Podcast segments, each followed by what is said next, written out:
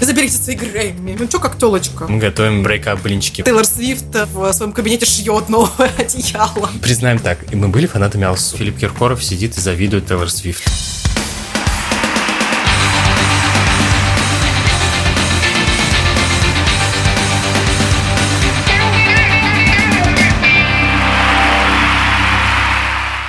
Всем привет! Это подкаст Фанзона. Мы начинаем второй сезон. Ура!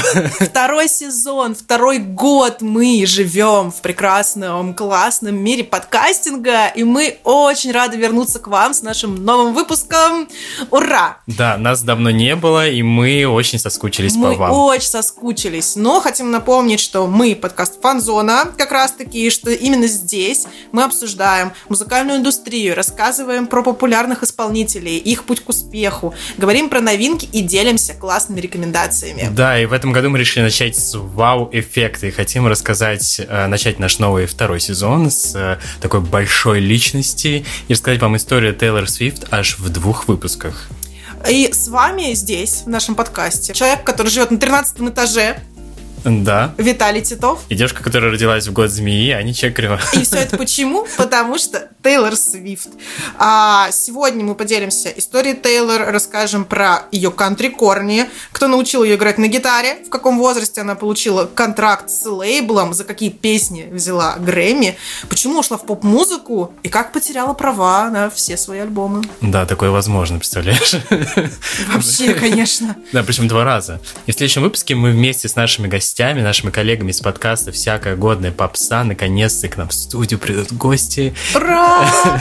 Да и обсудим вражду Тейлор Свифт с Канни Уэстом и Кэти Перри, какие строчки в ее хитах написаны про ее бывших бойфрендов. Ой, а это мое самое интересное, самое любимое. А их там немало. И, конечно, поговорим про дальнейшие планы, что нас ждет в 2021 году, какие новые альбомы, какие новые синглы, что она делает. Может, она записала уже новых пять альбомов, мы не знаем.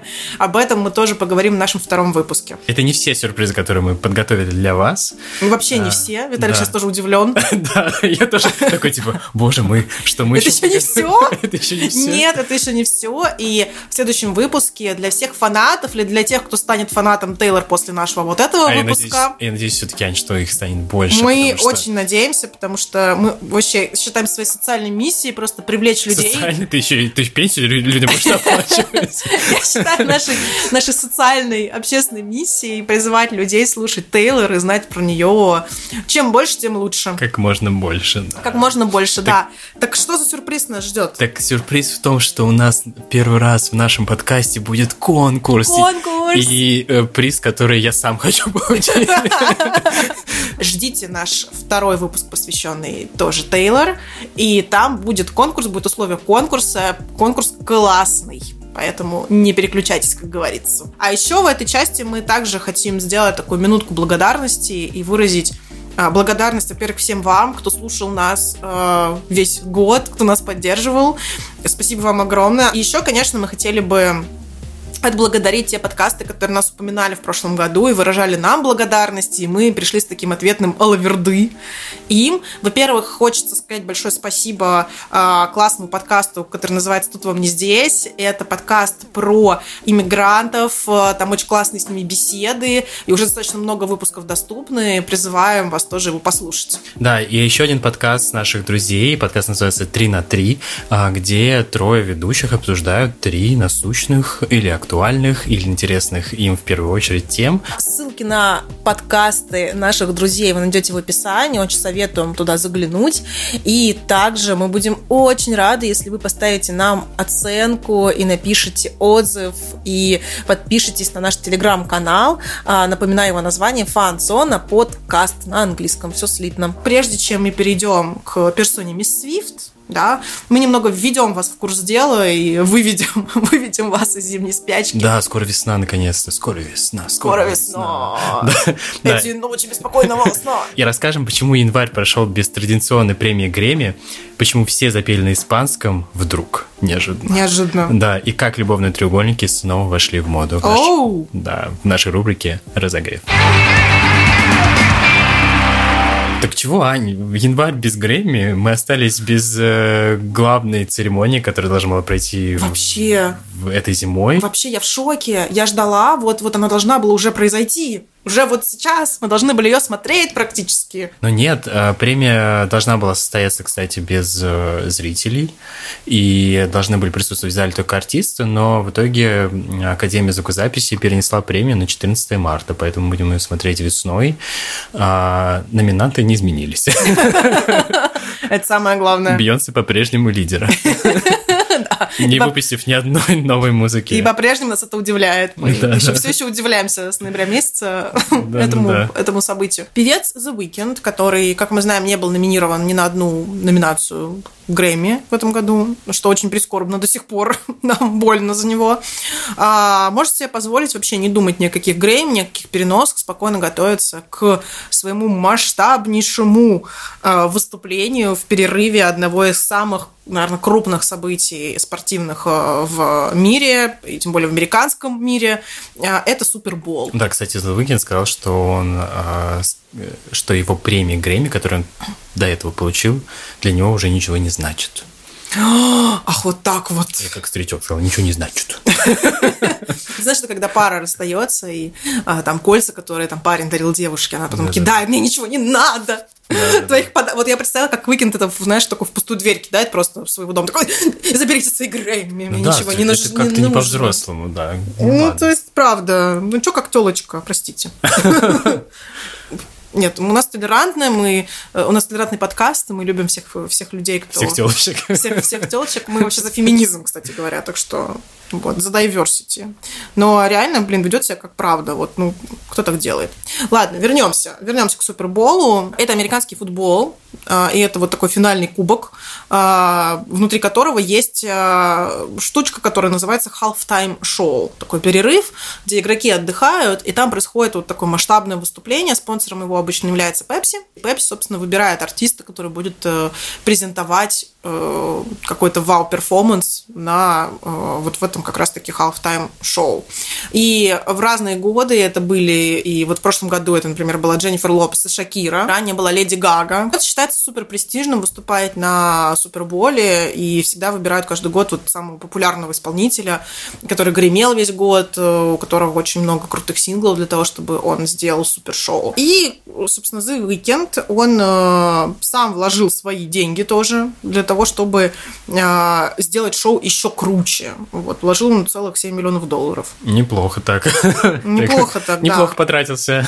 Да, он сказал, что хочет создать кинематографический, кинематографический эффект для фанатов шоу по всему миру. Продюсер артиста назвал процесс э, производства этого шоу угу. кубик Рубика из проблем, которые не решали работая дистанционно. Певица Холзи, про которую мы рассказывали в одном из выпусков. Только чуть-чуть. мы о ней упомянули. Только мы вот о ней упомянули, да, вот как бы рассказали про биполярное расстройство, а она тут внезапно просто совершила breaking news. Оказалось, что она беременна, и уже причем на таких солидных сроках беременна. Она об этом никому не рассказывала, никому не говорила, никто про это не писал. Вот она вот открылась внезапно, и она опубликовала фотографию э, себя в положении. Да, и отцом ребенка э, стал актер, сценарист, продюсер э, Алиф Айдин. Да, я вот мы когда готовились с Аней к э, нашему выпуску, я так и не нашел каких-то примечательных работ его. И так что даже, даже не могу сказать вам какие-то зацепки, которые бы вас, э, портрет его нарисовали у вас в голове. Ну, если погуглить, можно найти его фотки, он в целом симпатичный. Мы с Виталиком одобряем выбор Холзи. В общем, значит, ребенок будет красивый. И опять же, здесь хочется упомянуть Тейлор Свифт, поскольку сегодня мы можем ее упоминать в любой момент э, вообще этого выпуска, потому что выпуск про нее, и теперь now it's official! Да-да-да. У меня индульгенция на упоминание Тейлор Свифт в этом выпуске. Ура! Виталик меня не будет стопорить теперь. Короче, а, есть такая история, что Тейлор Свифт э, очень любит дарить своим близким друзьям, у которых рождаются дети, какие-то подарки. Так, например, она подарила подарок Джо Джонасу. Про их историю мы еще поговорим отдельно. Просто пока запомните этот факт, что она подарила подарок на рождение ребенку Джон Джонаса который стал отцом в 2020 году, тоже не очень давно. А, также она подарила собственно, сшитые там или связанные, я уж не помню, в общем, сделанные, собственно, а, одеяльцы для новорожденной дочки Джиджи Хадид и Зейна. А, и все знают, что Холзи была у Тейлор в туре на разогревах, и Тейлор дружит с Холзи. Холзи поддерживал альбом «Фольклор», Тейлор. Я записывала сторис, фотку в кардигане, кстати говоря. Вот. И по интернету пошли многочисленные мемы, что Холзи объявила о своей беременности. И такой следующий кадр Тейлор Свифт э, в своем кабинете шьет новое одеяло. Возможно, она уже его там... Типа, и Тейлор такая, сшить одеяло. Знаешь, она на одной рукой пишет альбом, другой шьет одеяло. Шьет одеяло, да, для всех своих э, друзей, у которых внезапно начали рождаться дети. Забавная такая новость. Э, перед Рождеством случилась одна история. История мужчины Томаса Тода. Виталик и забавная история. Да, рубрика. Его, его любимые странные да. истории. Да, так вот, история этого мужчины Томаса Тода стала вирусной. Если вы ее не слышали, ну правильно, вы не услышите больше его имя, потому что, потому что его так больше не зовут. Перед Рождеством этот мужчина рассказал, а, что он очень сильно напился и изменил свое имя на Селин Дион. Его теперь зовут Селин Дион, и после этого и он выяснил это на утро только после того, как он получил официальный официальные документы, которые подтверждают, что он изменил имя. И, э, и вот так его история стала вирусной, все о нем начали писать, рассказывать. Создалась очень большая шумиха, даже Эллен Дедженерс приглашала его в свое шоу и беседовала с ним, и а теперь его на улице узнают и окликают Селин, и он даже окликается. И с тех пор вот он живет с этим именем, сказал, что не собирается его возвращать свое оригинальное имя, и приносит извинения Селин Дион за то, что он создал такую шумиху вокруг всего этого. Теперь в мире у нас есть две Селин Дион. Ой, да. А почему Селин? Э, э, он объяснил тем, что на карантине он слушал ее музыку, и ее, ее музыка помогала ему пережить этот карантин. Ну что ж, как говорится, all by myself. Перейдем к новым релизам и к музыке, которая вышла. Да, за это время. За это время, да. Группа Years and Years выпустил кавер на песню Pet Shop Boys It's a Sin. И этот очень красивый кавер, я всем рекомендую его оценить. It's a sin, на-на-на-на-на-на-на. Oh, да, я люблю эту песню. Билли Алиш выпустила песню вместе с певицей Эрзали. И Билли Алиш записала, собственно, с ней песню. Песня называется «Levas Olvidar». Я сейчас постаралась добавить испанский акцент, но я не знаю я испанского. я не знаю, как она читается правильно. Uh, я думаю, лобас э, олвидар. Я надеюсь, что э, люди, которые учат испанский, нас не проклянут сейчас. Да, мы не, не сильны в испанском, к сожалению. Вот, эта песня стала саундтреком ну, ко второму сезону «Эйфории».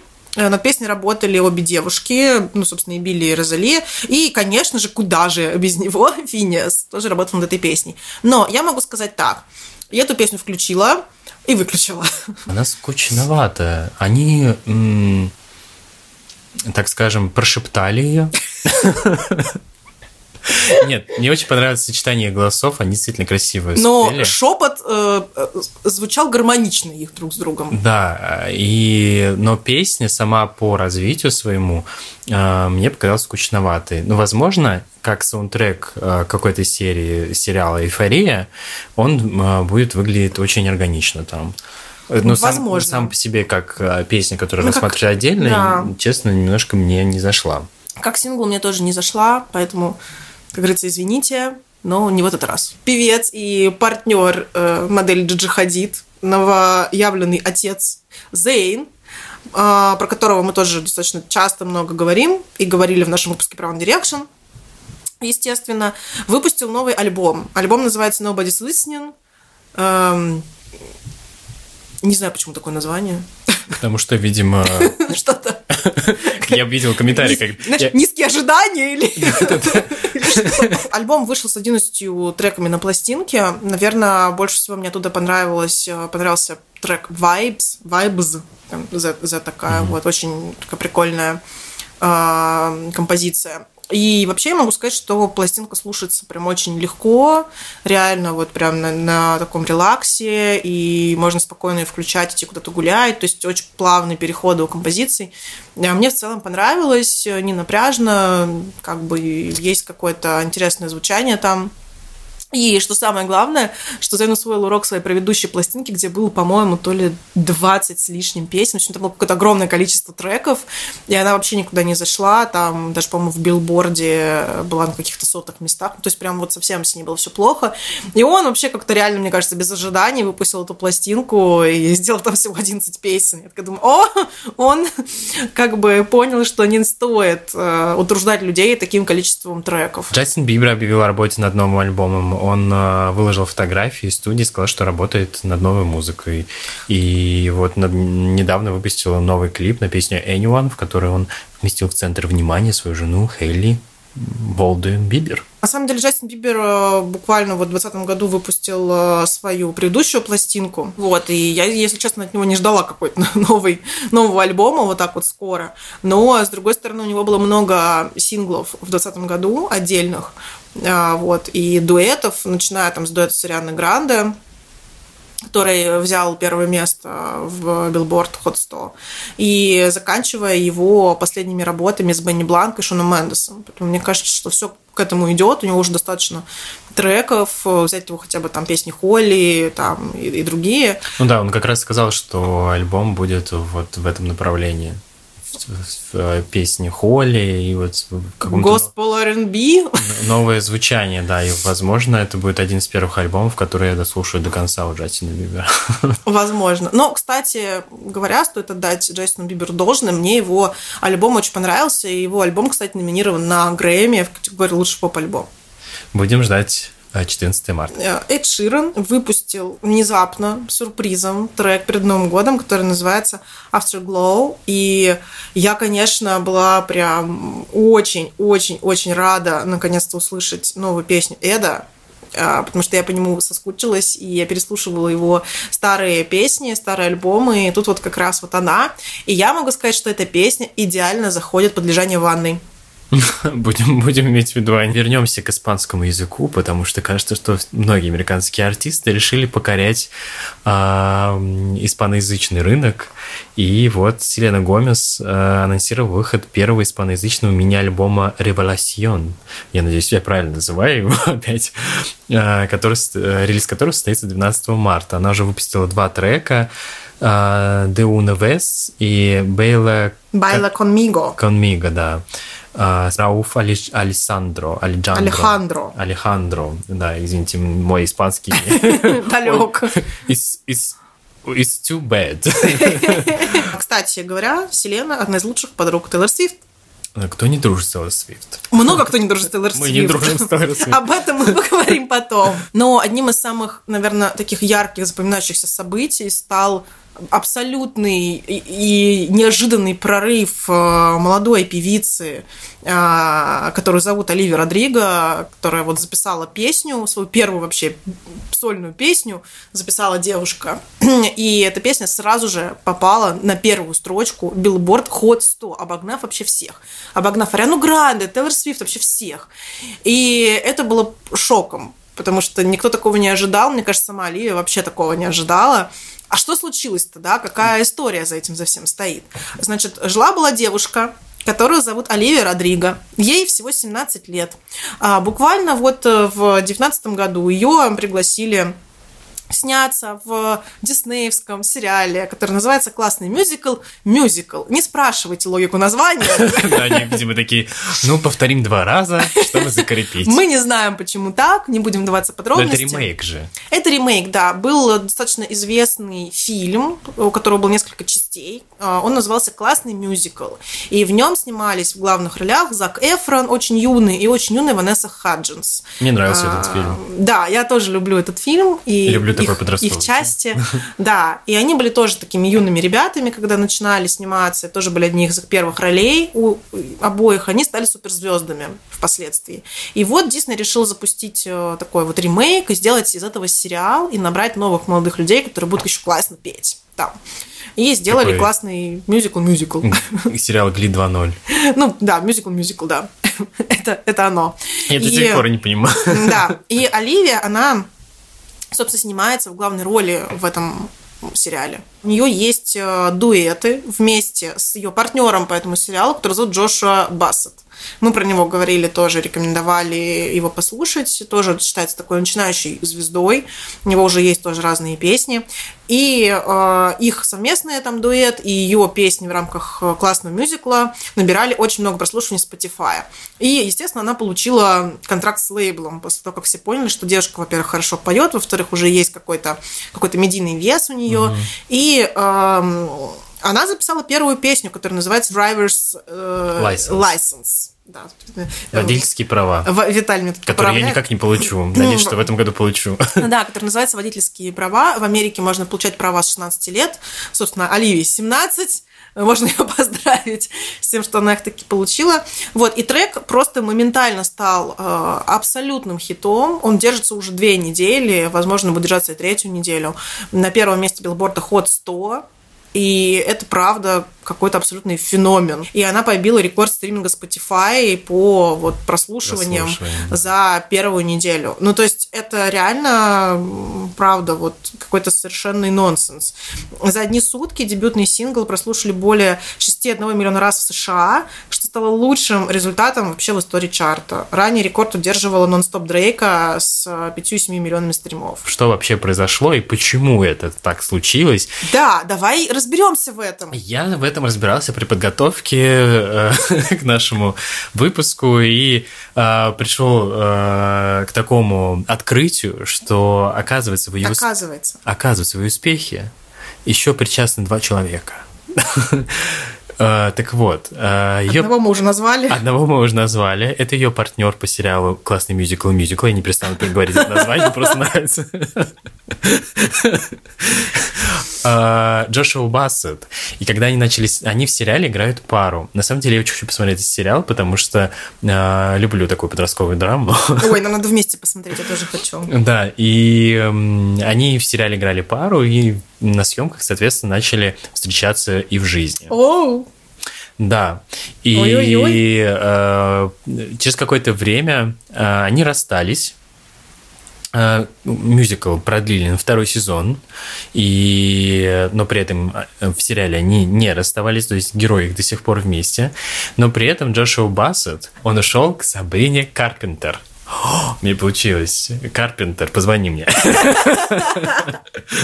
Так вот.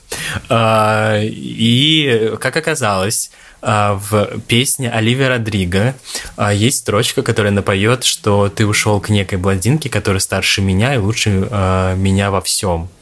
И я читал, что она заменила эту строчку в самый последний момент, потому что до этого она пела про некую брюнетку. И в свое время Джошуа Бассет выпустил клип, в котором он едет в машине, ссылаясь на песню Driver's License, э, песню Оливии Родриго. И потом Сабрина Карпентер выпустила песню, э, записала, подписала контракт с э, лейблом музыкальным и выпустила песню Skin. И, кстати, я забыл сказать, что Сабрина не участвует в классном мюзикле мюзикле. Да, Сабрина это такая достаточно уже маститая певица, которая записала свой первый альбом, по-моему, то ли в 2014 году, то ли в 2015. В 2014, да, она записала, и, видимо, ей повезло быть участницей этого любовного треугольника, потому Внезапно. что ее карьера пошла сразу в гору. В общем, итог. Давайте подведем. Да, мне кажется, все запутались. Я тоже запуталась. Есть классный мюзикл-мюзикл. Что мы имеем? А, есть классный мюзикл-мюзикл, и есть актеры, которые снимаются в этом сериале. Это Оливия Родриго и Джошуа Бассет. Оливия Родриго выпустила первую свою дебютную песню, и которая стала сразу же хитом а, и возглавила билборд и стала мировой звездой. При этом Джошуа Бассет, который расстался с Оливией Родриго и ушел к другой певице, а, выпускает клип Э, в которой ссылается на песню Оливии Родриго, а та певица, которую он ушел, тоже выпускает песню и ссылается на, на песню Оливии Родриго. Все ссылаются на Оливию Родриго. Нам тоже нужно сослаться на Оливию Родриго. Давай. Но при этом э, Джошуа не подтверждает, что этой девушкой, которую он ушел, является Сабрина. Да, в общем, э, подростки, которые записывают дистреки друг на друга, выпуск... становятся мировыми звездами и снимаются в сериале, в общем, рулят сейчас билбордами, захватывают мир, поэтому мы рекомендуем к ним приглядеться, потому что кажется, что они станут э, очень популярными артистами в ближайшее время. Да, уже стали. Давай перейдем к самому горяченькому на сегодня и э, сейчас объясним, зачем в конце концов я нарисовал тебе на руке цифру 13, а я себе на ноге, кстати, уже. Вот. А и... я все сижу с ней, как бы, сижу. Да. И думаю, зачем это все? Да, и как с этим связано, собственно, Тейлор Свифт, о котором мы упоминали в нашей рубрике «Разогрев». Переходим к выход артиста. Тейлор Свифт одна из лучших сторитейлеров 21 века. Я бы даже сказала сторитейлеров. Сторитейлеров, да. И именно поэтому мы решили разбить ее историю на главы. Поэтому начинаем. Пролог знакомства от ненависти до любви. А, так э, как началось твое знакомство с Тейлор Свифт, Тань? Я не могу вспомнить конкретного э, первого раза моего с прослушиванием ее песен. Вот правда, я не помню этого. Ее песни, в принципе, как-то начали проникать в мою жизнь, начиная, наверное, с песни Love Story. И по чуть-чуть по чуть-чуть обрастая новыми какими-то песнями. Потом, когда она уже записала трек I Knew You Were Trouble, уже как бы невозможно было от этого никуда деться. Потом также были песни Blank Space и другие тоже яркие песни. И э, у меня даже в плейлисте было парочка ее песен. Но я дико отрицала вообще ее э, наличие в мире. я старалась жить в мире без Тейлор типа, Свифт. Ее нет, ее нет. Да, ее, ее нет, ее нет. И вот это вот отрицание, это еще более интерес, интересная история, чем, наверное, то, как я начала слушать ее музыку. Потому что а, впервые а, это как раз был вот тот же, я рассказывала похожую историю с One Direction, когда я была Э, на отдыхе в Испании. Господи, Аня, что не, что не выпуск наш, так твой отдых. У меня есть такая привычка, и до сих пор Ездить она есть. в Испанию? Нет, к сожалению, к сожалению, 20 год привычку э, как бы перекрыл.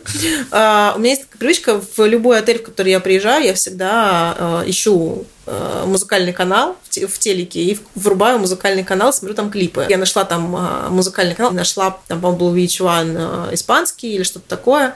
И вот на нем постоянно крутили просто друг за другом группу One Direction, What's Make You Beautiful, как бы.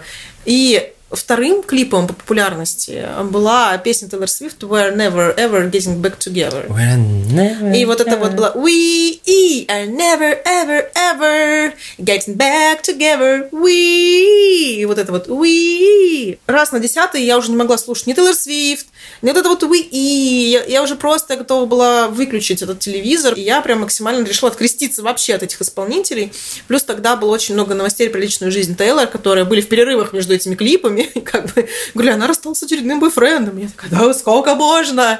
Почему везде это Тейлор Свифт? Уже, я уже не могу ее видеть и слышать. Помню в самом начале, когда я про нее слышала в новостях, когда она была еще из кантри, я ассоциировалась только с кантри. И тогда как-то я ну, была очень э, поражена ее успехом, что девушка в ее возрасте уже ну, так много всего добилась. Я как-то вот к ней уважительно относилась.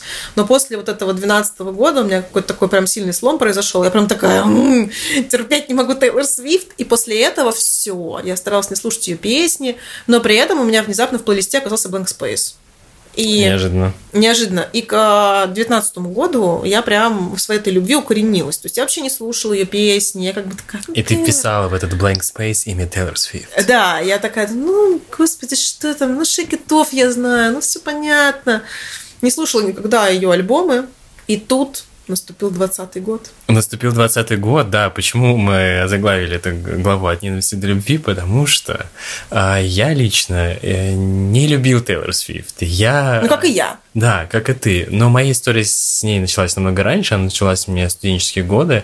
Я в свое время слушал ее кантри-альбомом, потому что на тот момент мне очень нравилась эта музыка мне нравились какие-то кантри-мотивы, и я слушал ее ранние альбомы, и я помню, что ВКонтакте тогда на тот момент не было каких-то стримингов и каких-то официальных площадок, у меня не было денег вообще платить за официальную музыку, поэтому мы слушали все ВКонтакте, и э, там была возможность скрыть, по-моему, а, аудиозапись а, от друзей, И вот когда критическая норма за записи Тейлор Свифт превысила три, более чем три песни. И тебе стало стыдненько. И мне стало стыдненько, я такой, что мне нравится, это, это, мне нравится эта музыка, мне нравится эта девушка, что это такое. Вот, и... Э, а она прям тогда была, ну, если послушать такие кантри-альбомы, она прям такая, ну, не то чтобы э, по гендеру можно было разделить, но она ну, больше все равно, да, девочка, была, да. да, потому что она была еще подростком, и видимо, соответствующую, соответствующую музыку записывала. И я скрывал такой, знаешь, у меня был guilty pleasure, что я приходил в комнату в общежитие, вставлял наушники и слушал Тейлор, Тейлор Свифт. Потом, в какой-то момент, э, когда она, видимо, начала набирать популярность, э, у меня произошло такое нелюбовь к, к ее творчеству, и она начала меня раздражать, потому что она начала, ее стало очень много, ее начали, при, да. про нее начали все говорить. The same, да. Да, все начали ее слушать, и я такой, вот, она мне не нравится. И, видимо, от того, что пытаюсь э, заглушить вот эту мне бы тогда быть таким осознанным, как сейчас, и я бы тогда понял, а, ну все-таки она мне нравится, давай признаю, что она мне нравится, и как будем ее слушать. Нет, я такой, нет, но это не может быть, я не могу слушать такую музыку. И, и я вот давил вот это, знаешь, mm-hmm. свою любовь к Тейлор Свифт э, и превратил ее э, в, ненависть. в ненависть.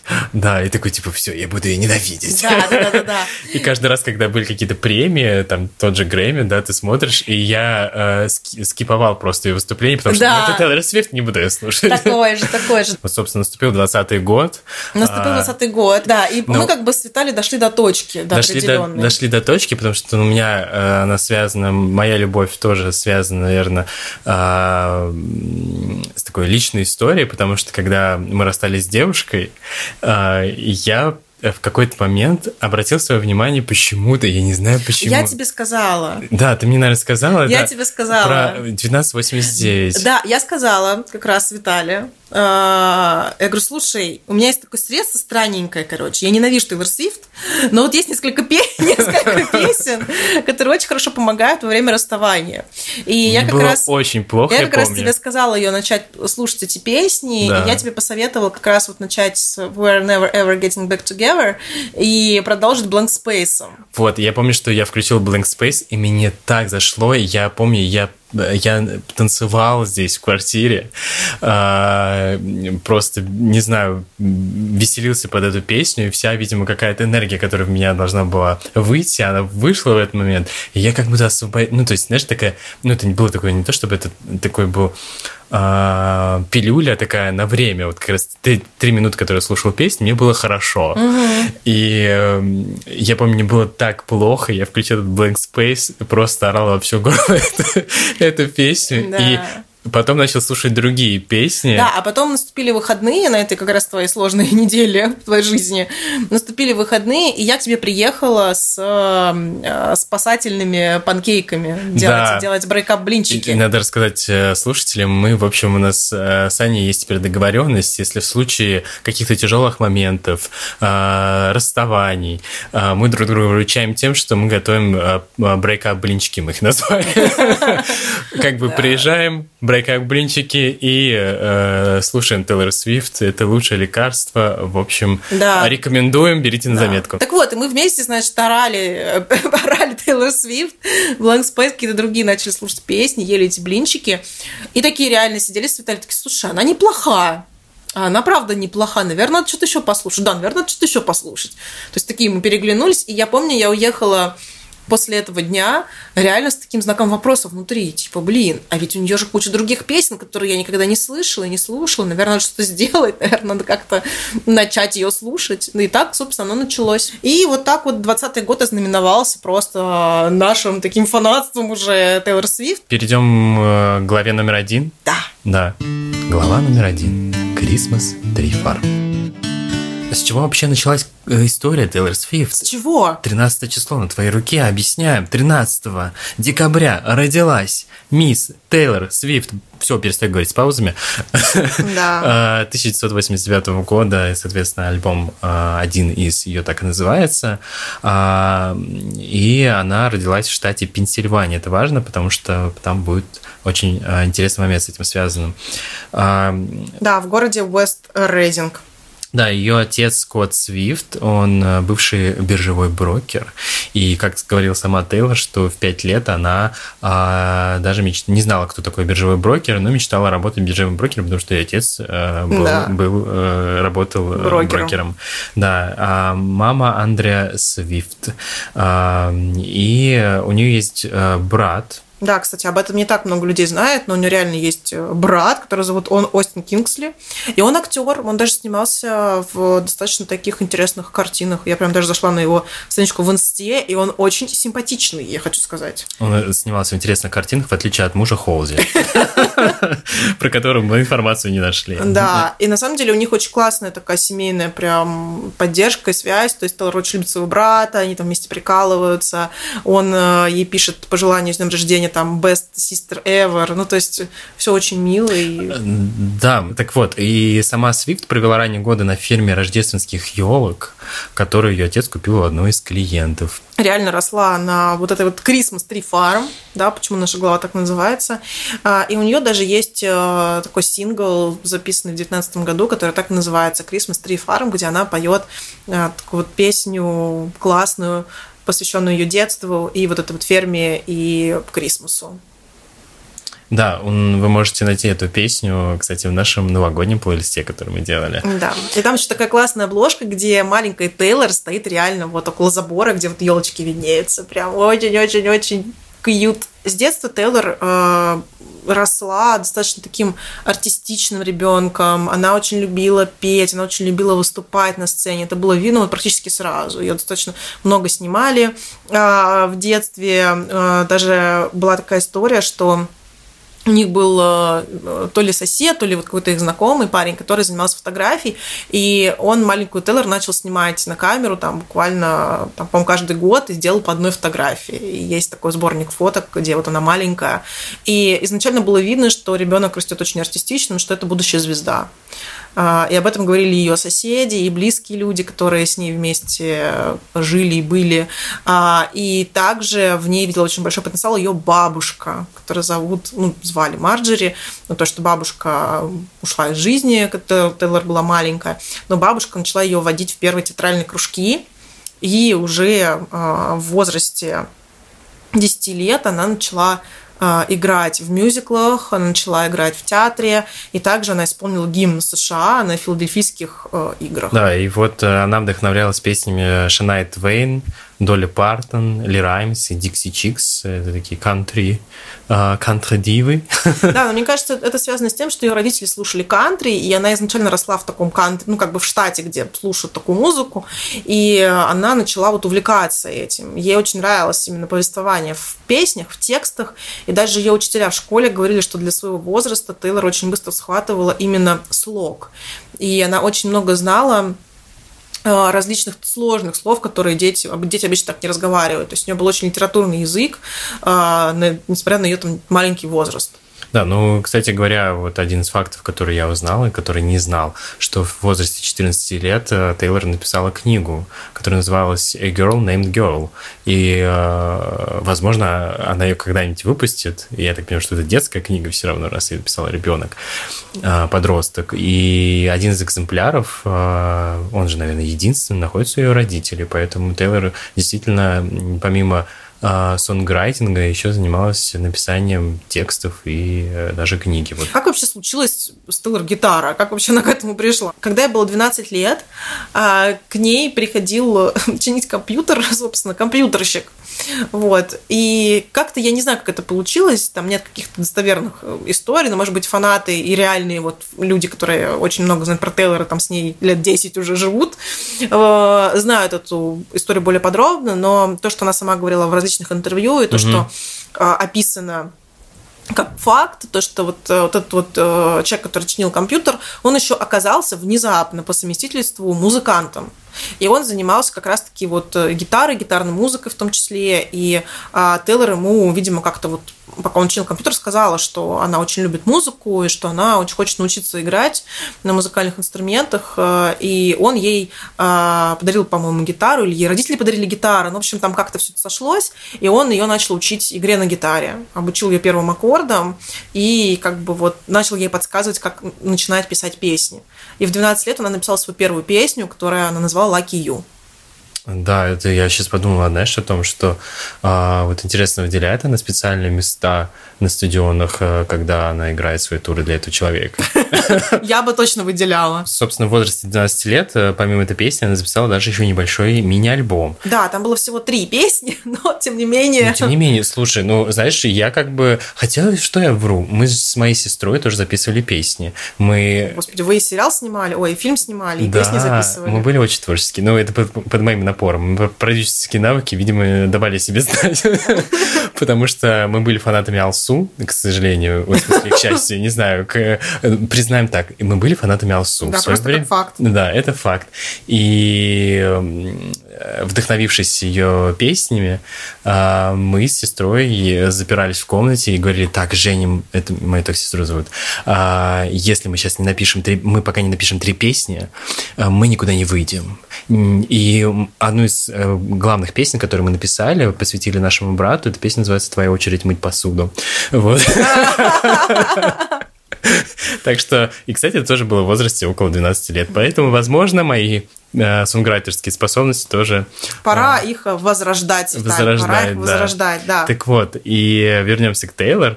И она записала от меня альбом а, ты сказала просто про три песни, у нас там было больше просто. Вот так что там. А, и ей заинтересовался один из лейблов, он назывался RCA Record. А, ну, да, но там была очень интересная история, которую я хотела сказать до того, как мы перейдем к ее истории с лейблами. Когда ей было вот как раз 12 лет, она начала играть на гитаре, она была настолько одержима игрой на гитаре, что она иногда забывала сделать уроки или поесть, она просто вот могла играть, пока у нее руки там не будут стерты уже в кровь пальцы. И к ней приходила ее мама, и приходилось ее маме ее устанавливать, и говорит, пожалуйста, положи гитару, поешь, потом поиграешь, пожалуйста, поешь, пожалуйста, сделай уроки, умоляю. Вот. И только такими уговорами Тейлор могла вот положить гитару и отвлечься от нее хотя бы на какое-то время, потому что она была прям одержима этим.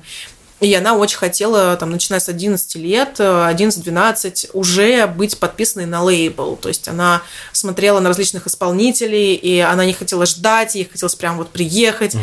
И они с мамой ездили по лейблам и оставляли там ее диски. То есть маленькая Это девочка очень... Э, приходила на лейбл и говорила, вот мой диск, пожалуйста, послушайте, перезвоните мне. Но никто не звонил как бы шло время, никто не звонил.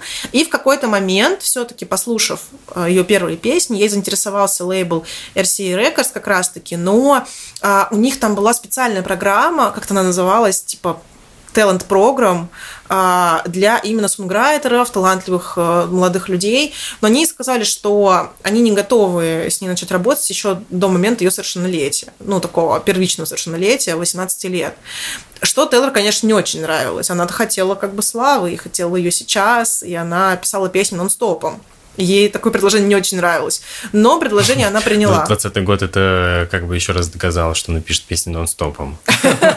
Просто не останавливаясь. Да, и она э, все-таки согласилась как бы подписалась, но в тайне надеялась, что с ней что-то лучше еще случится. И начала уговаривать своих родителей перевести ее в Нэшвилл, в центр, просто в сердце кантри-музыки, где были все нужные люди, все нужные студии. Глава 2. A place in this world. В этой главе мы как раз э, расскажем про ее путь именно с момента того, как она переехала в Нэшвилл, потому что после всех ее уговоров, после ее разговоров с родителями, там, я не знаю, на самом деле, как, какую огромную политику внутреннюю в своей семье провела Тейлор, что родители в итоге согласились и реально переехали. Они такие, к черту эту елочную ферму, надоело, едем в Нэшвилл. Да, а, на этом этапе глава с елочной фермой в ее жизни закончилась, потому что ее родители продали э, дом и переехали в пригород Нэшвилла. Ее отец перевелся на другую работу. А, ну и вся семья переехала для того, чтобы Тейлор смогла исполнить свою мечту. Это очень мило. И я когда слышу такие истории, у меня сразу глаза становятся мокрыми. Я такие, боже мой, так важно иметь поддерживающих родителей. Да. А, И в этот момент начался период прохождения ее многочисленных прослушиваний. Она начала ходить на всякие различные сессии, где она могла себя показать каким-то образом. И этот период она считает для себя достаточно сложным, потому что начались проблемы в школе, и друзья, которые у нее были, перестали с ней общаться, потому что она начала больше времени уделять музыке на выходных, она постоянно была где-то, чтобы где-то выступать, писать песни. И вот момент такого вот созревания, да, когда начинаются первые какие-то свидания, встречания, она немножко выпала из вот этой вот э, школьной тусовки и стала таким изгоем в своей школе.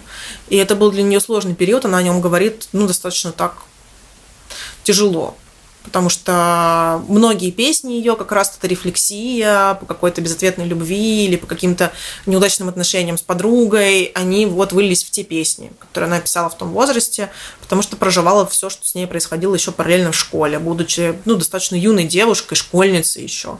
Вот. И тоже сказалось это на ее творчестве. Но так, на одном из таких вот из таких сессий выступления ее заметила достаточно именитый сонграйтер, э, который зовут Лиз Роуз. Она обратила внимание на Тейлор, поняла, что девушка очень талантливая, и начала как бы ей помогать с точки зрения сонграйтинга.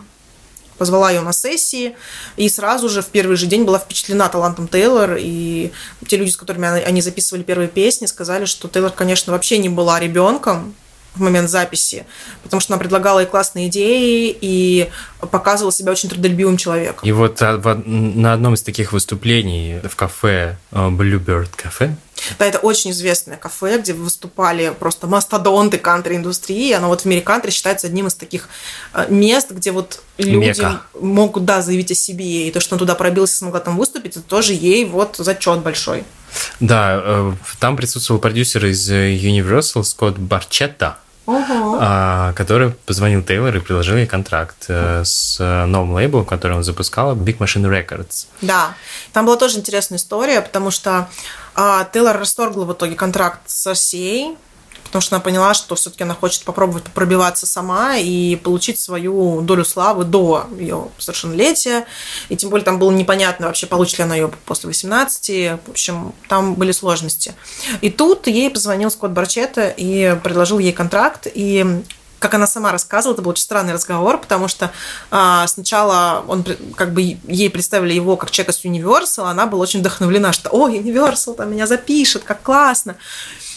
А потом он ей сказал, что ты знаешь, в общем, так и так, на самом деле лейбла никакого нет, потому что с Universal я больше не работаю, я хочу открыть свой лейбл, но его пока нет но я очень хочу, чтобы ты была на моем лейбле, я готов тебе предоставить свободу, и чтобы ты записывал свои песни, которые ты хочешь. И так она в 2006 году выпустила свой дебютный сингл «Тим Магроу» называется, и альбом, который так и называется «Тейлор Свифт». Да, это очень известная песня, и, наверное, один из таких ее первых известных клипов, где Тейлор еще такая златовласка, можно сказать. Да, она очень юная там прям. А, кудряшками, с такими длинными волосами. И вот в октябре 2007 э, года а, организация Международная ассоциация авторов песен Нэшвилла признала ее лучшим исполнителем автором года, и она стала самой молодой певицей, получившей эту премию в истории. Да, еще немножко хочу поговорить про альбом Тейлор Свифт. И среди ее, наверное, таких очень известных песен, которые были на этом альбоме, и которые мы с вами, наверное, все э, знаем. Это как раз-таки ну, первый ее лид-сингл Тим Магро. А, с ним тоже была интересная история, потому что Тейлор звонила на радиостанции и просила поставить этот трек, и на всех площадках, на которых она выступала, она реально просила людей, чтобы они звонили на радио и ставили ее трек, потому что исполнителю без большого лейбла, исполнителю неизвестному, тем более юной молодой девушке, тем более в кантри, было очень сложно пробраться именно на радиостанции. И потом, через какое-то время, люди начали просить, и песня начала играть. И после этого у него начался рост в рейтингах. Поэтому не бойтесь просить. Ну, тем более Тим Магро – это очень известный кантри-певец. Мне кажется, Тейлор специально сделал эту песню первой, потому что было очень легко запомнить. Ну что, альбом Тейлор Свифт, девушка Тейлор Свифт поет про Тим Магро. О, какая песня про Тим Магро? Типа очень-очень-очень угу. удачно. Тима Гро поднялся до 40 места. Также э, достаточно стала популярна песня ее Picture to Burn, где она поет про то, что она хочет сжечь э, э, фотографию своего парня, потому что он э, начал встречаться с другой девушкой. Ну, то есть такие очень тинейджерские истории достаточно. Как, как The Weeknd отказался от Грэмми. Да, да, да, да. Вот, потом э, Teardrops on My Guitar, тоже очень такая известная песня, где Тейлор лежит в клипе с гитарой, рассказывает про ее безответную любовь к парню. И все эти песни попали в Billboard Hot 100 внезапно. Для э, кантри-певицы это было просто невероятным достижением. Вообще невероятным прорыв. достижением.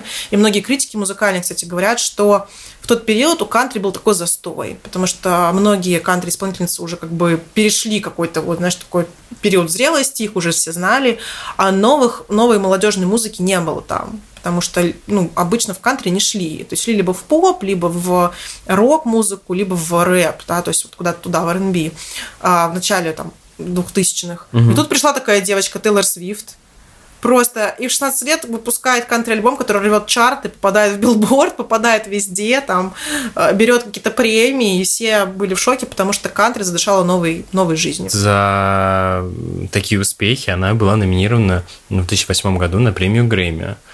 А, но в тот момент, э, как лучший новый артист, но в тот момент уступила а, другому лучшему новому артисту, который зовут Эми Уайнхаус, которую я безумно тоже очень люблю. Переходим к нашей третьей главе. Глава 3. Суперстар. В 2008 году, 11 ноября, вышел ее второй альбом под названием Fearless с аж 19 а, треками на нем так вот. Да, с учетом того, как она их писала, я не удивляюсь, что там не 50 да, было. Да, Он вышел сразу стартовал с первой строчки билборда. А, также в ход 100 попали песни с этого альбома 15, White Horse, You Belong With Me, Love Story и так далее. Ну, конечно, наверное, визитной карточкой этого альбома, вот, вот правда визитной карточкой стали как раз-таки вот эти несколько песен. Самое главное, это, конечно же, Love Story, где Тейлор а, начала впервые, это был ее первый такой подход к более такому поп-звучанию э, из кантри, но при этом оставаясь в стилистике сторителлинга. То есть она рассказывала историю, как бы, но при этом там была не только уже гитара какая-то, да, вот такое звучание гитарное, а там появилось э, звучание э, более такое попсовое, ну, в хорошем смысле этого слова. И мне кажется, что это было очень неожиданно. И песня разлетелась хитом по всему миру и сделала из юной кантри звезды, абсолютно мировую звезду, потому что Love Story ее перенесло вот в стратосферу. That you were Romeo, you were throwing pebbles and my daddy said stay away from Juliet and I was crying on the staircase begging you please don't go and I said Romeo take me somewhere we can be alone I'll be waiting all that's left to do is run you'll be the prince and I'll be the princess it's a love story baby just say yes Также еще одна песня, которая стала супер популярной, а клип на нее стал еще более популярный. А, это песня, которая называется а, You Belong With Me. Там есть такая строчка Can't you see You belong with me You belong with me да. Вот. Очень классный там клип, где Тейлор играет роль такой школьницы, которая влюблена в парня, смотрит на него через вот окно, он с ней там заигрывает, у него при этом есть девушка. Этот альбом сделал из нее не просто мировую звезду, а он принес ей первые статуэтки Грэмми. Что немаловажно. Что немаловажно. Ей было всего лишь 19 э, лет, когда она получила свои первые статуэтки Грэмми. Э, как э, лучшая кантри-исполнительница, получила за лучший кантри-альбом и выиграла альбом года. Тейлор стала такой популярной, и Billboard, журнал Billboard назвал Тейлор лучшим исполнителем 2009 года на тот момент, а в 2010-м э, Тейлор была удостоена награды People Choice Awards э, как в номинации «Певица года», то есть э, люди настолько ее полюбили, и она стала всеобщей любимицей, что вот ей давали такие уже награды. Да, а, и после такого успеха Тейлор поехала уже в свой первый тур как хедлайнер mm-hmm. уже будучи такой вот большой-большой знаменитостью. Вот смотри, что... всего лишь 7 лет прошло, да, вот, э, от ее желания быть артисткой да. до первых Грэмми. Это очень, очень впечатляет. Очень, очень быстро. Также, чем интересен этот период ее жизни, тем, что у нее начались первые отношения. Вот. И ее бойфрендом, таким вот, ну, первым известным бойфрендом стал Джо Джонас. А, это солист э, группы Jonas Brothers. Тогда и... они гремели тоже по всей стране, были очень известными. Скажем, что это нынешний муж э, Софи Тернер. Софи Тернер, которая исполнила роль Сансы в э, сериале «Игра престолов». «Игра престолов» да. Еще важным моментом э, в этой вот всей истории стало то, что впервые, наверное, она стала подвергаться достаточно большому количеству критики в ее адрес. И критика была посвящена и ее взаимоотношению с молодыми людьми, на примере истории с э, Джонасом, и тому, что, значит, она как-то незаслуженно получила ее награды, и тому, что она плохо выступила на какой-то очередной премии Грэмми, и голос ее не понравился, и стали говорить, что она плохо поет, А, и также было очень много критики тому, что она выглядит тупенькой блондинкой, и вряд ли она сама написала все эти классные песни, которые достигали первых строчек билборда и вот так вот продавали, что, конечно, ее очень сильно злило, и она не понимала, как вообще люди могут быть такими злыми. И решила пойти в банк и сказала своим, своему лейблу, своей студии, что весь новый альбом она будет писать сама, без единого корайтера, без других сонграйтеров, у нее был продюсер, который ее как бы поддерживал, продюсировал э, ее песни. Она писала она все сама. И так родился в 2010 году Speak Now. Это ее третий альбом, и как э, признавалась тоже Тейлор в одном из интервью, что ее журналист спросил, э, вы себя гуглите? А, она сказала, что нет, я один раз погуглила, и больше с тех пор я не себя не гуглю. Ей хватило, видимо, этой критики, которую она получила. За песню Мина она получила две статуэтки Грэмми. А, также были проведены очень большие кампании к ее э, выпуску ее альбома.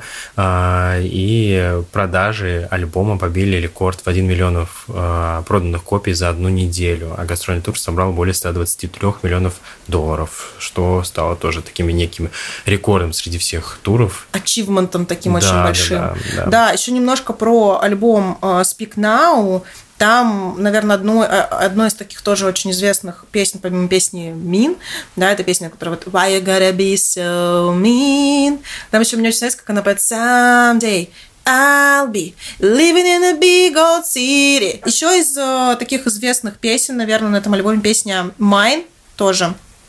И наверное, впервые она очень открыто посвятила песню еще одному своему бывшему молодому человеку, Джону Мейеру, с которым у них была не очень приятная история, но мы, наверное, об этом расскажем в нашем втором выпуске. Песня называется Dear John. С этим, с этим вам послушать, со словарем, понять, чем же ей не угодил Джон Мейер.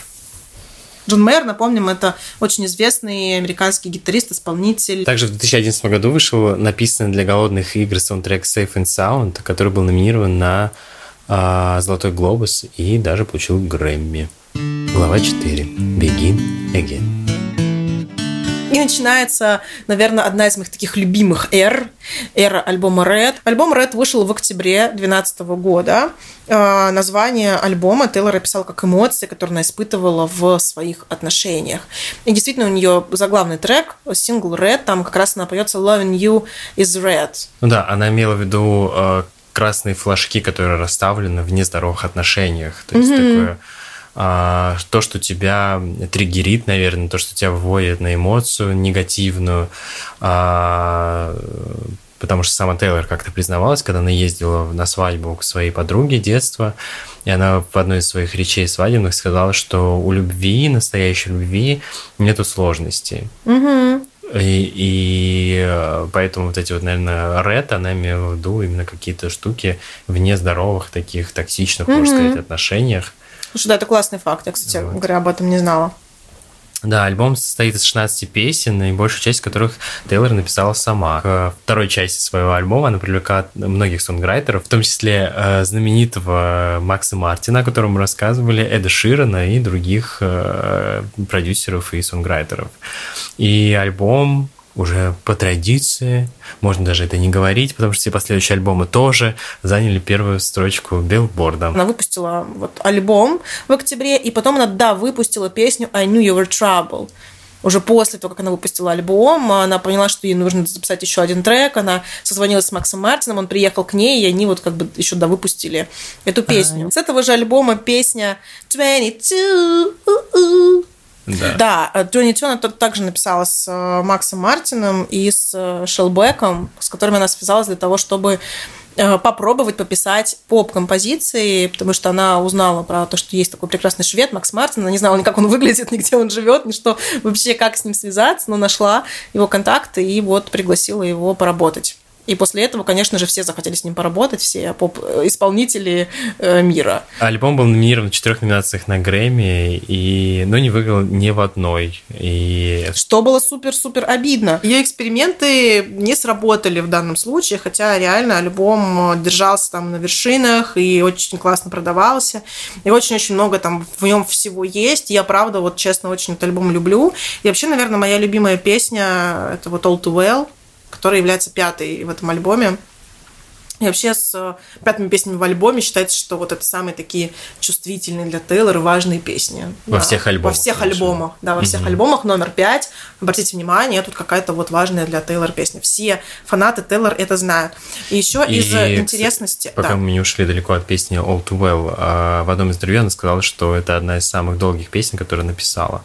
В смысле, это заняло у нее самое большое количество времени из всех песен. Из всех песен, да, она ее составляла. Вообще считается, что эта песня написана про Джейка Джилленхола, с которым она тоже встречалась, и песня We're Never Ever Getting Back Together тоже была про него. То есть про их вот такие вот странные отношения. Но, наверное, последнее, что я здесь хочу добавить про этот альбом э, прикольного, то, что цифра-то 13, не уходим далеко от нее, она до сих пор у меня на руке, как и, бы. И у меня на ноге. И у тебя на ноге, пока мы это все записываем.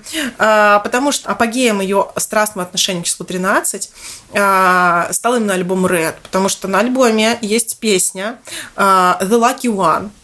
Да, счастливчик, счастливое число 13, который идет под номером 13 в ее альбоме. А, при этом у нее 13-секундное интро. Слово «лаки» повторяется там 13 раз. То есть, как бы, ну вот, да, у нее какая-то маньячная любовь к числу 13. Оторвалась, оторвалась, да.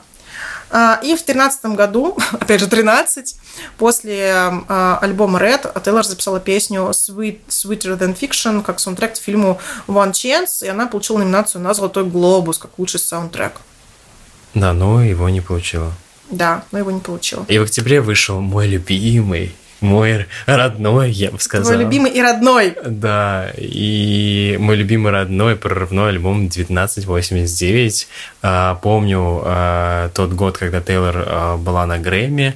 И э, помню, как я раздражался на то, что опять сюда стала Тейлор Свифт, она все забрала, как же так, и... Э, и какое сейчас другое у тебя к этому отношение, да? И какое просто... у меня другое к этому и отношение. И как ты сейчас рад, что она получила все, все свои награды за этот альбом, потому что это, правда, вот оно того стоило, сто процентов. И есть тоже такая интересная история, когда Тейлор не получила Грэмми за альбом Red, она пришла домой, ей было так обидно, и ей очень многие говорили, что «О, да ты точно получишь, ты такой классный альбом, тебе точно будет Грэмми», сто процентов. В итоге она вообще не взяла премии за этот альбом никаких, и она пришла очень в расстроенных чувствах, и с утра она уже проснулась такая, все, следующий альбом я буду делать поп, он будет называться 1989, она продумала весь концепт этого альбома и начала собирать команду, чтобы его писать. Ну, это направило энергию в нужное русло, да. назовем это так. Да. И, собственно, да, она так и сказала, что это был первый поп-альбом. Она написала одну песню сама, все остальные в соавторстве с э, тем же Максом Мартином, который, после которого, услышав э, песни с этого альбома, Адель пригласила его к сотрудничеству над альбомом 25, и песня с э, Send My Love to You New Lover, собственно, э, благодаря, родилась благодаря, можно сказать, Тейлор. Э, Райан Тедер также также принял участие в альбоме написания 1989, Джек Антонов, про них мы всех говорили в э, нашем первом сезоне. Альбом получил 7 номинаций на Грэмми, в трех из них одержал победу, а, как лучший альбом года, лучший музыкальный видео, лучший вокальный поп-альбом. И эм, кстати, интересный факт, э, что э, перед запуском этого альбома Тейлор пригласила 89 своих фанатов в свой собственный дом и испекла им печеньки. Мне кажется, это очень мило. Я знаю, Виталий, что это один из твоих самых любимых альбомов 1989. Да Самый любимый альбом. Где? Да. А какая у тебя там самая любимая песня? Вот это мне интересно. Моя самая любимая песня с этого альбома, мне очень нравится... Блин, я не могу выбрать. мне очень нравится... э, Ладно, я очень люблю All You Had To Do Was Stay. А, мне очень там нравится строчка, что она поет, а, что я из тех... э, что ты из тех людей, которые всегда возвращаются, а я из тех людей, которым, если говорят «до свидания», уходят навсегда. И мне это очень нравится. Ну, тем более, знаешь, период расставания это как бы прям э, бальзам на душу. Вот. И очень нравится песня «Клин». Э, Да, потому что мне кажется, что вообще, в принципе, этот альбом выстроен в таком порядке, что если его слушать, то ты, мне кажется, пройдешь как раз все стадии отрицания, гнева, и придешь в конце концов к принятию, о чем, собственно, поется в песне «Клин». Эти эмоции, которые ты испытывал в период расставания, например, тебя отпустили, и ты понимаешь, что ты чист. И мне кажется, что это тоже одна из моих любимых песен. Да. А, Вот. Rain came pouring down when I was drowning. That's when I could finally breathe. And by morning, goes any trace of you. I think I'm finally clean. Очень красивая песня. А, а. Да. Ты какое предпочтение песни даешь, Аня? И у меня на самом деле был э, такой момент, э, что я этот альбом слушала просто, не знаю, десятки, сотни раз. И в какой-то момент у меня разные мне нравились песни. В разный период мне нравились разные песни. Но в последнее время я просто застряла на песне Out of the Woods. И Да, почему-то согласен. ее вот это, когда я вчиталась там в текст и поняла вот эту предысторию, о которой мы расскажем вам в следующем выпуске обязательно, я могу слушать ее, мне кажется, вечно. И мне очень нравится вот это, как она там речитативно читает. Я очень долго не знала, что она там в конце «ед» поет. То есть она поет «А we are of the woods yet, а we are of the woods yet». И там вот это «ед» в конце, я ее не слышала. А, Это тоже мне прям очень нравится. Да, и, конечно, в, в рамках этого альбома Тейлор, ну, просто показала всю себя. Реально начала сначала, begin again, э, и обвела всех вокруг пальца. То есть начала свою новую поп-эру, поп-карьеру, э, и была супер успешной. Грэмми, крас- красавчик новый бойфренд, э, казалось бы, все супер, подружки-модели, красота. Она так, тоже тогда была такой модельной внешности, обложки. Но что-то пошло не так. И об этом мы сейчас расскажем в главе номер пять. Глава номер пять. Delicate. В 2016 году произошло очень важное событие в карьере Тейлор. А, Канье Уэст выпустил клип на песню Famous. И в клипе были использованы восковые фигуры знаменитостей. Он достаточно был такой скандальный. Скандальный клип, да. А, среди его. которых был, кстати говоря, Дон- Дональд Трамп. Дональд Трамп, его а, тесть, теща, я уже не знаю, кто там. А, в общем... а, И среди них была в том числе Тейлор Свифт, которая лежала прямо рядом с Канье в, в абсолютно обнаженном виде, ну, условно, ее восковая, восковая фигура. Я думаю, сколько стоили эти восковые фигуры. Они же были настолько реалистичны. не думай об этом. Они были настолько реалистичны, ты вспомни. Да. Я... Да. Да, да. Тейлор была, естественно, очень сильно недовольна, когда вышла эта песня и вышел этот клип, потому что там использовался так называемый B-word, как говорят в Америке, B-H, потому что он там поет I made this B-H famous. Кажется, что здесь как раз, э, возможно, какая-то злость была у Кани, что она стала такой супер успешной, получила столько Грэмми, и какая-то вот его, не знаю, укусила какая-то пчела зависти.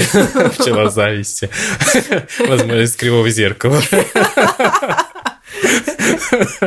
Да, и вот, собственно, его жена Ким Кардашьян выкладывала потом э, э, телефонный разговор, где э, телефонный разговор Кани и Тейлор, где Тейлор одобряла песню, которую Кани рассказал про эту песню Famous, но Тейлор сказал, что это был разговор скомпилированный и вырванный из контекста, поэтому не соответствует правде. Почему-то после этого люди поверили паре Кани и Ким и начали закидывать Тейлор огромным количеством хейта.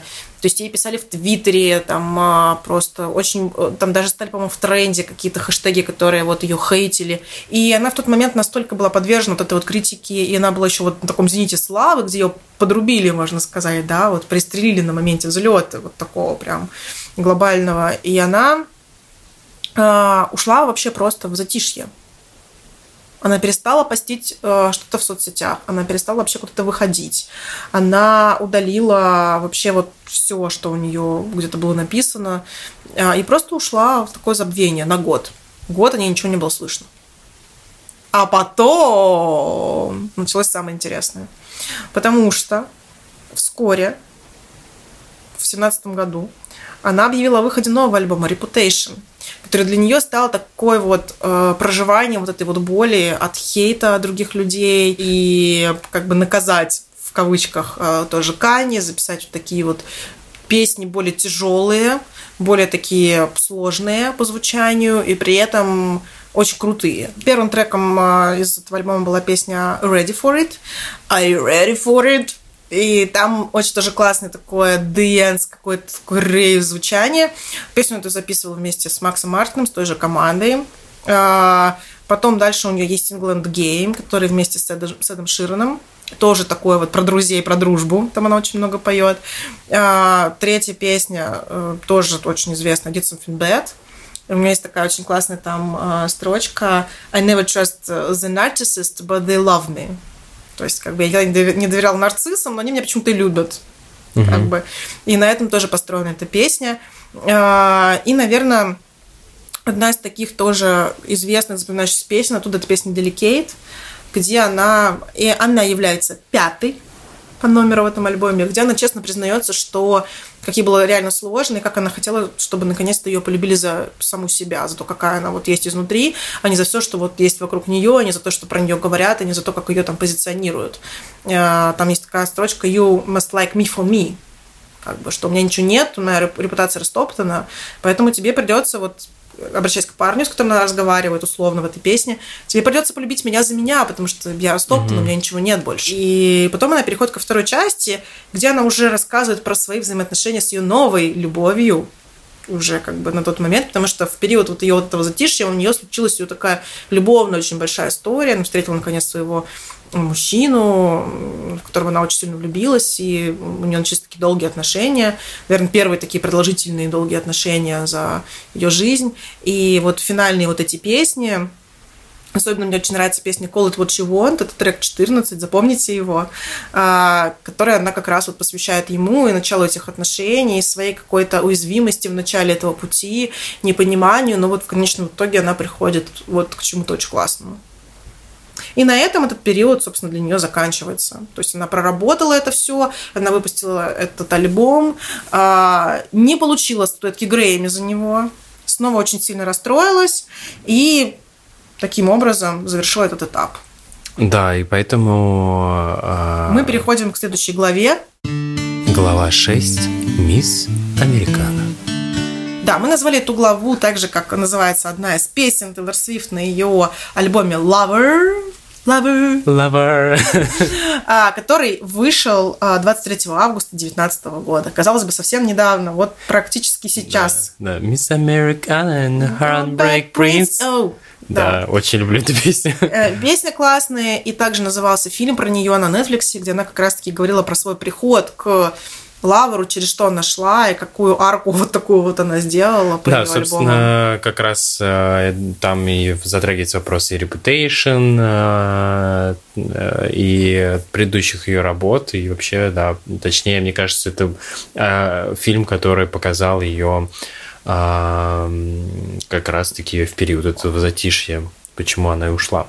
Да, и там как раз описывается момент, когда Тейлор решается все-таки начать говорить про политику. Она начала высказывать свою открытую позицию по поводу вопросов ЛГБТ квир-сообщества. Она начала активно поддерживать и даже как раз-таки вот записала очень классную песню uh, You Need to Calm Down, с этого альбома, где как раз разные вот эти вот вопросы сообщества и реакции людей на людей нетрадиционной ориентации, как раз таки вот она про это говорит и говорит, что нужно поддерживать, наоборот, таких людей. Вот. И таким образом она вообще стала любовью всех э, меньшинств. А, также она записала песню The Man, где она говорит про права женщины, про то, что если бы она была мужчиной, ей бы все давалось легче. И также она а, в какой-то момент начала делать посты про политику и начала высказывать свои взгляды. Альбом реально офигенный, правда. Очень классный. Мне да. очень понравился этот альбом. И его номинировали тоже на Грэмми, но, к сожалению, он ничего не получил, потому что все взяла Билли Айлиш. Это ну, был тот год, когда все молодым. взяла... Да, это был тот год, когда все взяла Билли Алиш. Но Тейлор, кстати, по-моему, даже не появилась на этой премии Грэмми и сказала, что она не пойдет на нее. Потому что она была Bad guy. А, возможно. А, да, на самом деле в альбоме, как обычно, как обычно у Тейлор много треков, а, по-моему, 18. Да, 18 треков, и самые из них известные, это, конечно, Need to Calm Down, это песня Me с Брэндоном Ури, Me и и Me и и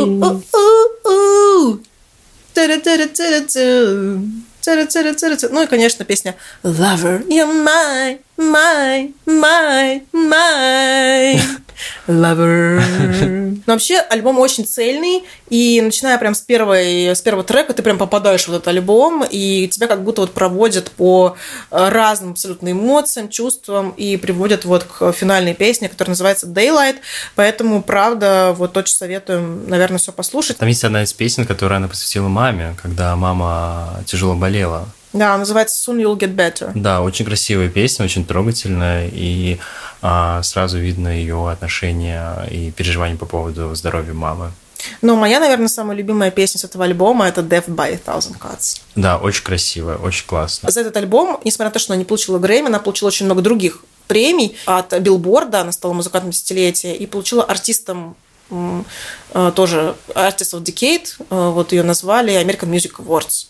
И там же она а, сделала выступление достаточно большое с ее разным, разными попури самых известных песен. Uh, да, и ну, это на самом деле неудивительно, что ее назвали артистом десятилетия, потому что Тейлор э, двигает индустрию только вперед и влияет на э, карьеры других артистов. Э, и в 2019 году, кстати, ее назвали одной из самых не одной из самых, а самой богатой артисткой планеты. Да, и вот как раз мы подошли к самой животопищей теме, о которой мы изначально э, анонсировали, которую мы изначально... Это как раз тема с правами. Виталь, как так получилось, что Тейлор потеряла права на все свои предыдущие альбомы до Lover? Это удивительная история на самом деле, потому что когда Тейлору было 15, она подписала контракт с э, Бачетой. Как... как раз об этом мы рассказывали. Да, мы об этом говорили, а, с его Big Machine, Machine Record. Record.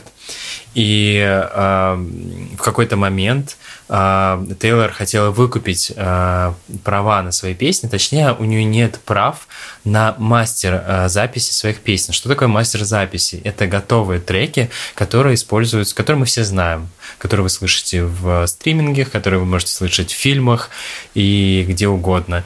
И э, Тейлор хотела выкупить права на эти мастер э, записи Э, сама интеллектуальное право собственности у нее остается, то есть она считается автором этих песен. А, и в какой-то момент э, этот э, Бачетта хотел продать, она об этом узнала и понимала, что вся ее музыка уйдет кому-то непонятному человеку. Почему ей не давали купить ее песни, это нам остается Загадка, за, да. да, неизвестным. И в какой-то момент Big Machine Records приобрела компания Taka Holdings. Не так важно название компании, как важен персонаж, который стоит за этой компанией. За, за этой компанией стоит Скутер Браун. Это менеджер, угадайте кого? Правильно, Кани Уэста. И не только. И не только, в том числе Джастин Бибера, Арианы Гранде, а, Дэми Ловато сейчас у него на лейбле. И э, сумма сделки на тот момент была беспрецедентной. 300 миллионов долларов а, было отдано а, за каталог, который был в Big Machine Records, и 80% дохода Big Machine Records, естественно, составляли песни Тейлор Свифт. Ну, то есть, э, по сути, получается, что за каждое скачивание песни получал деньги частично Тейлор и частично ну, лейбл, которым принадлежат мастера, да, которые да. скачиваются. То есть при этом Тейлор могла исполнять свои песни на концертах где-то вот. Э, Они разрешили ей. Да, да, то есть у нее была такая возможность, но э, получить полную сумму с, именно с распространения копий, с использованием ее песни в рекламе, в фильмах или еще где-то она не могла. И после этого э, в девятнадцатом году уже Скутер Браун продал это Big Machine Records э, и этот каталог другой компании. В какой-то момент за нее вступился Kanye West неожиданно, сказал, что он сделает делает все, чтобы э, Тейлор получила права на свои песни, э, что очень странно, да. Ну, есть... конечно, Тейлор как бы плевать хотела уже на все это. Да, и поэтому она приняла решение перезаписать их, просто перезаписать свои альбомы и выпустить в новой версии. Да, и таким образом она, например, ход. уже начала перезаписывать песню Love Story, которая э, кусочек этой песни перезаписанный вышел в э, рекламе ее друга Райана Рейнольдса. Она очень дружит с Блейк Лавли, Райаном Рейнольдсом. И вот вышел кусочек этой песни уже из ее новой интерпретации. Да, это очень интересная вся история, и вообще это очень такой интересный... Почему? Будем следить. Интересный кейс, да, даже для самой музыкальной индустрии, потому что... Но такого не было. Такого не было, и очень интересно, что это происходит именно с Тейлор. Будем, будем следить, что с этим, со всеми этими историями будет дальше. Я еще хотела на секундочку вернуться все-таки к Reputation и сказать, что э, Тейлор же еще поехал в тур по Reputation, и это был одним, один из самых масштабных туров вообще в мире среди всех известных мировых исполнителей, потому что, во-первых, в рамках этого тура были привлечены невероятное количество разных звезд, в том числе как раз Шон Мендес там выступал на разогреве, Камила Кабе там выступала. То есть очень много Холзи, то есть очень много разных звезд выступали у нее в рамках ее э, Reputation тура. И при этом там она построила огромную змею, Э, которая по метражу считалась там чуть ли не самой вот высокой какой-то постройкой в рамках вот шоу. И, конечно, те шоу, которые продумывает Тейлор, все ее туры были просто вау-перформансом, несмотря на ее песни, несмотря на ее сонграйтинг. Она всегда очень любила какие-то такие не совсем клуарные, скажем так, истории, не совсем акустические, хотя, казалось бы, вышла из девушки с гитарой, да, и в итоге пришла таким масштабным вау-шоу, светомузыка, там, значит, змеи, э, высотой с трехэтажный дом, и вот это вот все. И потом началась пандемия.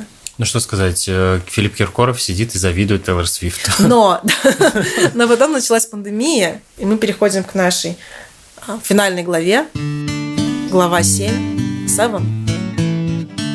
И после таких вот больших стадионов, больших туров, она должна была поехать э, с туром Лавр. Я думаю, он был бы, знаешь, э, не менее масштабный, чем был бы Reputation, зная ее, э, какие там она делает шоу. Но случилась пандемия. Соответственно, все шоу ей пришлось отменить и застрять в своем огромном доме как бы со своим... Какая жалость. Со своими кошками, кстати говоря, со своими кошками. Она же очень любит еще кошек. Вот. И так получилось, что внезапно она выпустила в июле альбом «Сюрприз», который назвала «Фольклор» и который вообще был не похож на то, что она делала в предыдущих двух альбомах в рамках поп-музыки. То есть это такая как бы смесь поп-альтернативы. И написала она этот альбом вместе с командой группы National э, вместе с Бон Мивером и, естественно, подключился его Джек Антоновой туда же, с которым она писала предыдущие альбомы. И альбом, конечно, стал сенсацией. Потому что никто такого, во-первых, не ожидал, не ожидали от Тейлор, такой глубокой философии, глубоких текстов и настолько мощного и сильного альбома, вообще без какого-то вот вау по продакшена, то есть все достаточно вот такое как будто бы, знаешь, как будто бы акустическая, там на самом деле нет э, таких акустических звуков, но как будто бы она что-то вот близко с тобой, да. Да, да. Но вообще она записывала э, этот альбом сидя вот на изоляции, и все партии были записаны э, на удаленке, можно так сказать. И то есть они собрались в студии только, наверное, уже вот ближе к концу года, потому что записывали они все, каждый у себя дома. И, ну, я без привлечения могу сказать, что э, «Фольклор» — это альбом 2020 года. Да, и он, естественно, тоже номинирован на Грэмми. Мы вот ждем Грэмми, надеемся, что она возьмет альбом года. Про песни с этого альбома подробнее мы рассказывали, когда мы его слушали в новостях.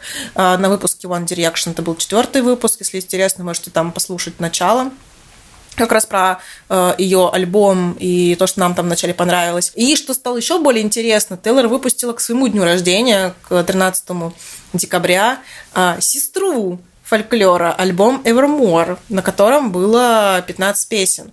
И она тоже об этом говорила в интервью, что ей исполнился 31 год, и 16 песен на фольклоре, 15 песен на Evermore. Складываем их вместе, получаем число 31, и это перевернутое число 13. Вот так вот мы закольцевали наш выпуск числом 13. Эй! Да, и это было тоже очень неожиданно, потому что Тейлор только выпустила фольклор, тут выпустила еще один альбом, который в этом альбоме она уже записала полностью с командой National, а не только с э, лидером группы. И альбом стартовал тоже с билборда, песня была стартовала с билборда, ой, с первой строчки. И переходим к финальному финалу, к нашей последней главе. Эпилог. А в эпилоге мы, наверное, хотим сказать, во-первых, что благодаря Тейлор э, многие кантри-исполнители начали себе пробивать путь в эту сферу, что она протоптала своими юными ногами дорогу ни одному исполнителю. При этом, в балетках, стоит сказать. В балетках. Э, при этом она очень многим новым исполнителям помогла, таким как Эд Ширан, таким как Холзи в том числе, Шон Мендес. То есть она очень многих приглашала в свои туры и давала им ту площадку для выступления, которую когда-то давали ей, когда она ездила в туры и будучи еще юной исполнительницей. Это тоже очень круто. Ну, еще стоит сказать, что она, в принципе, любое упоминание и появление Тейлор Свифт, и упоминание ее репост или а, ее рекомендация а, послушать эту песню дает очень большой старт для любого начинающего артиста. И это действительно очень круто, потому что у нее более 100 миллионов подписчиков в Инстаграме. Достаточно репостнуть себе в сторис что-то, чтобы люди это послушали. Угу. Да, и что тоже очень интересно, а, ее последние альбомы она писала уже о других людях, а до этого она писала альбомы исключительно о себе. То есть она как-то изначально взяла вот это вот искусство сторителлинга, искусство сонграйтинга, которое у нее было, и пронесла это через все, потому что даже когда написала поп-альбом, он стал топовым именно потому, что ее тексты цепляли, потому что она не просто сделала прикольный мотив и музыку танцевальную, чтобы люди там прыгали, она еще написала офигенные тексты, которые интересные, с загадками, а, которые вот реально доходят до каких-то недр твоей души, и ты чувствуешь, как будто ты сам будто бы это проживаешь. И она искусно это делает, просто мастерски. И подробнее о ее невероятном таланте сонграйтинга об этом мы расскажем в следующем выпуске. С вами был подкаст Фанзона. Не забывайте на нас подписываться в нашем телеграм-канале Фанзона подкаст. В описании подкаста вы найдете э, ссылки на наши инстаграмы и ссылки телеграммы. И обязательно вы найдете ссылочки на плейлист песни Тейлор Свифт, о котором мы сегодня рассказываем, который мы рекомендуем послушать, чтобы вы могли просто безотлагательно это сделать и подготовиться к нашему следующему выпуску. И желаем вам отлично провести время с хорошей музыкой. Все, пока-пока.